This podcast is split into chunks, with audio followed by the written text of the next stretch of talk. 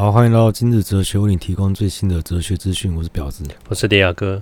我刚吃饭在想，就是我跟朋友出去啊，我们吃饭问都问我好不好吃，我都会说嗯很烫。然后我说好不好喝，嗯很冰。然后当一个温度的美食家。我还以为你朋友问你的时候，嗯，他说啊，他请我吃的，应该说好吃吧？可是温度也很重要啊，因为食物的温度很重要。像我，我喜欢喝冰咖啡。我也喜欢喝热咖啡，但我不喜欢喝温咖啡啊。咖啡啊，放凉了，或是那个冰咖啡，冰块融化了之后的咖啡，我都不喜欢喝了。因为温度对一个食物来讲很重要嘛，就是食物它应该有它的温度。你吃到温温的生鱼片，你不觉得恶心吗？我遇过那种不敢吃生鱼片的朋友啊，他说生鱼片这么好吃，为什么你不敢吃？他说吃起来就是温温的、软软的、沙沙的。我说靠腰，那这是不新鲜坏掉了，谁要吃这种东西啊？我觉得你是从那个演化生物学的角度来看这件事情，就是因为吃生食对身体一定不好，因为人是人是适合吃熟食的嘛，是适合的吗？对啊，搞不好我们只是被娇生惯养调整成适合吃熟食的体质。你生物本来就可以消化生生食啊，帮你试，你试试看，你以后小孩从他出生就开始喂他吃生肉。成本太高了吧？我要生个小孩来做这个实验。那，你这样是考虑成本，你这样考虑的不是那个人权。我想要补一下那个上一次讲的，因为我后来发现，哎，我上一次讲到罗素说的那个自我与家具，为什么后来引发跟战争跟宗教破坏根本原因是一样的？我后来想想，可能滑坡太快，然后又很难解释。我洗澡的时候，我就想到要怎么解释。就是问题我不重复了，就是我上一集讲的，如果没听过，就回去就打回去听啊，对吧？就是我们会把外在具象化，那方法就透过这个家具嘛，可以展现我们个人特色。但为什么难看的家具会存在？就是因为，就我们一直一直想要跟别人变得一样，像主流不是要跟大家不一样。现在是那个强调个人主义没错，把那个难看的家具的概念换成战争或是宗教破坏好了。就你把它用极端的情况来看，那其实就是爱国主义跟宗教狂热分子嘛。那就是因为你们放弃了个人特色展现的机会嘛？那仔细想想，宗教跟军队里面不是也是这样子吗？为什么这样讲好像更难懂？这样更难懂吗？嗯，你应该讲极端的情绪会，可能你说爱国主义跟宗教狂热，他们会把他们的错误行为合理化，有很强的排他性，嗯，而且他们会迷信一个东西。像教条一样的遵守它，这个价值还可以拿来批判别人。读哲学读一读，你就会发现啊，政治、宗教跟教育根本是同一件事情。因为人都会有宗教倾向。如果你是个无神论者，你可能就会转向对政治很狂热，或是对教育很狂热。一定要找个东西来依附吗？对对，因为我们人天生就是有这种宗教倾向。哎、我们都是无神论，那你觉得你把你这个你这股热情依附在哪去？而我觉得我觉得还好哎，我还好哎，政治、教育跟宗教。我保持一种虚虚无的主义，不一定要这几个吗？你你这种讲法一定会找个东西去去投射啊！啊，我我觉得应该就是把它放到大自然去。哦，对，自然也会一种把它神性的啊，德鲁伊教派啊，那个犬儒教派就是这样子的，斯多个主义也有一点这种感觉，但我对自然也还好啊。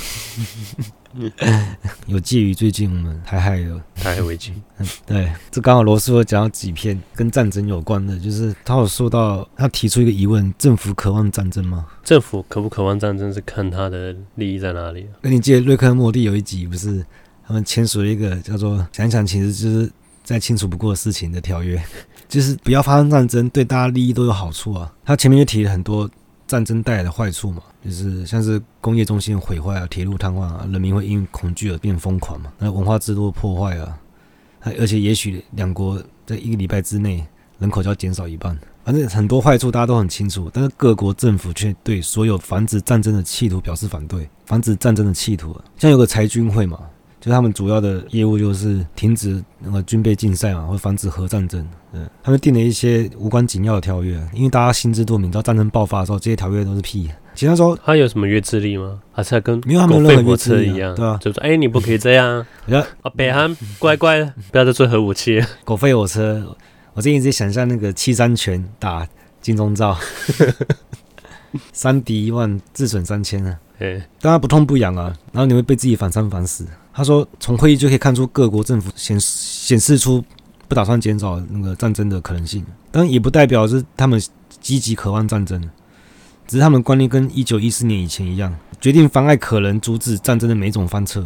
然后就讲到说，政客宁可把他们国家导向毁灭，也不愿意放弃政权。真是难以想象有比这个更深一层的邪恶。这次想想好像也挺合理的，人之常情嘛，对吧、啊？我任何国家发生这种事，我想想，嗯，好像也对、啊。嗯，他提到另一个很有趣的观点，就是说为什么我们会对灾难感到很高兴？高兴傻笑？因为他标题都下得很耸动，他是看别人受到灾难的，呃，自己。还有人有十之八九面临小小灾难的时候，会变得不自觉的高兴起来。这很对啊，什么是小灾难？给个划分吧。他觉得这很奇怪的事情。我我我也会啊，知道台风要来，我心里会小小兴奋一下。你只是想放假而已。你可以放假，然后你想要躲在家里吃泡面什么的，叫 Uber Eat。以前还是准备蜡烛什么，因为很容易停电嘛。我叫 Uber Eat 太残忍了吧？以前小时候。台风天停电啊！嗯，好啊，这时候就想吃那种外面叫卖的那个霸王，走不出来，顶着风雨送霸王过来给你。然后他自己有遇到一个例子啊，就他坐火车的时候，然后遇到大雪，就动弹不得嘛。然后还有火车站的大家食物已经吃完了，而且距离那个城市就纽约还要好几小时车程。然后他本来预测大家应该开始抽签决定谁人肉供应者。都是血了吧？就没想到所有的旅客都显得异样的快活，就平常互相抽不叫啊，不叫幸福感吧？是一种兴奋。这种兴奋是什么？就对于灾难的一个崇敬吗？没有，你你你真的很很崇尚自然，是这样？不是啊，就像如果你亲眼目睹火山爆发，那个那个壮壮观，你知道你会激动，你会很崇敬这股大自然的力量。嗯，不然我们很难想象他说灾难的幸福到底是什么。哎，我现在讲的那个这个罗素的短论集，对，都只是他的手稿而已，就是他的笔记，或是他的那个他刊登的一些。言论，他没有很严谨的哲学在里面。对外公开的，他他他对外公开，他对外公开，他他对大众公开，所以他一般都是讲他的感觉，没有很严谨的那个哲学在里面。所以你刚刚讲的，你对大自然那个火山爆发那种崇敬感，也有可能只是他没有列到，他没有观察到，他只可能突然有感而发，记录一下。他火车被困住的时候，他对那个大雪是无感，他是觉得平常互相仇视的人也变得很融洽。大家经营在一个平日所体验不到的一种幸福，跟吊桥效应吗？对，呃，不太像吊桥效应。但是，一般是说你会爱上他，不是爱上他，就是可能你知道，就像革命情感是。对，就像你知道，一般放送的哆啦 A 梦，胖虎一定是反派。嗯，跟他们进到剧场版的时候，胖虎就变成这样可靠的伙伴。嗯，对，你知道中间的那个仇恨就消弭掉了，就变统一阵线。因为我们现在在剧场版。遇到大 大事故而已啊，所以灾难就是剧场版。对，然后他就注意到说，哎，不认识的人也搭讪起来，他聊得很开心。但是等大雪排除之后，那火车要散落了，然后每个人又变为原来模样，变成那个震惊、沉着、负责任的市民。是不是瞬间把那个、啊、把社会的那个社会文明的条约全部全部拿掉了？嗯，大家变成一种无秩序状态，那种兴奋感，有可能这样子。对，然后灾难排除的时候，大家那种回归文明。文明体制里，所以他记得他有经历第一次世界大战，他很长寿，他活到九十八岁。然后第一次世界大战爆发的时候，他他记得很清楚，大家都一样，感到兴奋异常，热热闹闹的。他他归纳一个结论，就是因为大家都喜欢刺激，大部分因为工作都很无聊嘛，觉得很厌烦。但如果发生意外，像如果有树倒下来，把家里窗户打打破啊，最好家具都砸烂了，他也不会觉得很太难过。他说：“哎。”跟邻居有一些谈资，有话聊，然后也可能变这个社区的关注人物啊。嗯，或者一次大战爆发的时候，大家出的一堆杀人魔，那超兴奋的。嗯，他说：“哎，房价可能会跌。”或者杀人魔，对吧？因为有杀人魔，是房价跌啊。哦，我可以。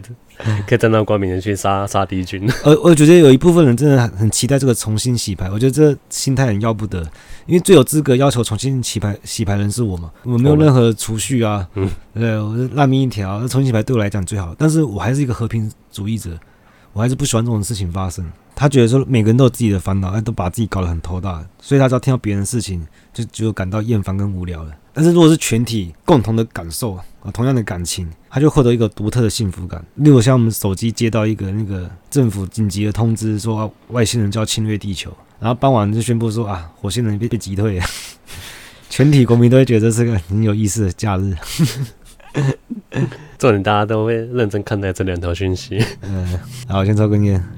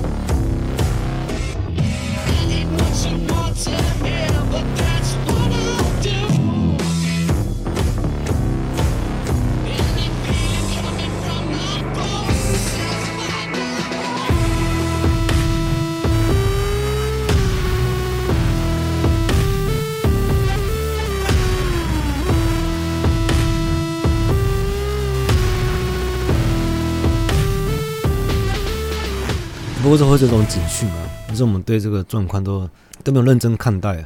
您说我们的演习吗？我觉得这样反而比较好。像可能我们这样空袭警报的演习，排好队啊，大家该干嘛干嘛，去地下室去地下室，视同作战哎，不是哎、欸，如果是真真的发生，你知道，这人在空投在投弹在炸占领城市的时候，感到大家会混乱好不好？感官被人家用踏死的人都会比炸弹炸死的人还要多。可是我觉得演习西亚它真的真正爆发，一样也是会恐慌啊，有没有比较不恐慌啊？他。他说：“怎么这是论逼症？我说没有，这是我们演习演习的经费比较高，预算，很高，力求逼真，禁止恐慌是各个单位做第一要务啊。那不就很像现在政府跟我们说没有外星人？谁？政府啊，政府。然后让那个哎相信外星人的人都觉得这种想法很可笑，他们就可能忽略这个可能性。他就是故意一直麻痹你。”你这个意思啊，就很像有点放羊的小孩啊，每次都找一群白痴来坚称他说有外星人，可这些人智商看起来有够低的，你就不会想跟他们招。然后每次看到都是他们被打脸。对。那渐渐到把这群人或这个事件当成笑话。他有提到论现代的怀疑主义，世界历史曾经有四种不同的时代。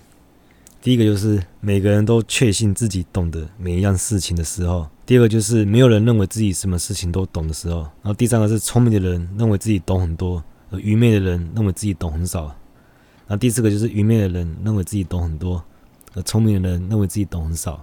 那我们现在第四个嘛？他有照排序吗？嗯，应该有吧。他他要解释说，他说第一种是安定的时代，第二种是衰亡的时代，第三种是进步的时代，第四种是破灭的时代。反正是破灭。对啊，他说像所有未开化的时代。都属于第一种，其实没有人会对部落的宗教或古老习俗的智慧、保证丰收的魔法发生怀疑，他们都很深信这件事情。哎呦，我说怀疑论者，嗯、以我们现在来讲呢，我们是很幸运的，因为我们怀疑的成本很低。你、像以前怀疑论者，如果人体献祭，你去质疑说，哎，我们这样做对吗？你就会被献祭掉。那、嗯、以前你不是被火烧掉，不然就是被绞刑啊，他们成本都很高啊。你看我们现在怀疑只变家嘴而已。通常这个像像苏格拉底，透过他的死，让我们发现呃知识真的很重要，这是他们那么伟大的原因啊！不是民粹很可怕吗？对啊，所以大家知道那个吗？怀疑主义的的价值吗？就像我刚刚讲献祭那个怀疑，他就是揪出普世价值的荒谬点，感到非常理所当然。那怀疑论者会出来质疑，就从可能献祭、黑人人权、女权、同性恋，这放在以前大家都觉得是理所当然、理应如此的事情，没有人去怀疑，他就会一直延续下去。怀疑的人就去打破这个这个盲点。每个怀疑主义都会说：“我生在一个错误的时代，后人会证明我是对的。”有点就像一种，你周围整个世界人都被集体催眠，全部都在梦游，众人皆醉我独醒。对。你就是那个醒的人，可是你不能你知道轻易去叫醒他们，因为梦游人不能随便把他们给惊醒，他们会反咬你一口。嗯，啊，第二种就是典型的基督教兴起之前，也就是那个时代，就人民会认为宗教也可能具有真理，那同时也会注意到他们自己在宗教中也有某种谬误存在，就例如说大家对东方的魔术半信半疑。东方魔术是什么？是印度那个吗？嗯，吹笛子然后绳子就接到天上去。不是对我们中国武术啊，但是这种理念会让活力枯萎啊。那十八到十九世纪发生一个正好相反的事情，反正就是启蒙运动，就是新奇的科学，让我们人建立了无比的信心，就发现我们人可以完成很多事情，不需要神。就是第三个时代，第三个时代就是聪明的人知道自己很聪明，笨的人不知道自己很笨。那目前就是发生在聪明的人觉得自己知道的很少，而笨的人觉得自己知道很多。然后经济学家把每个人都陷于贫困。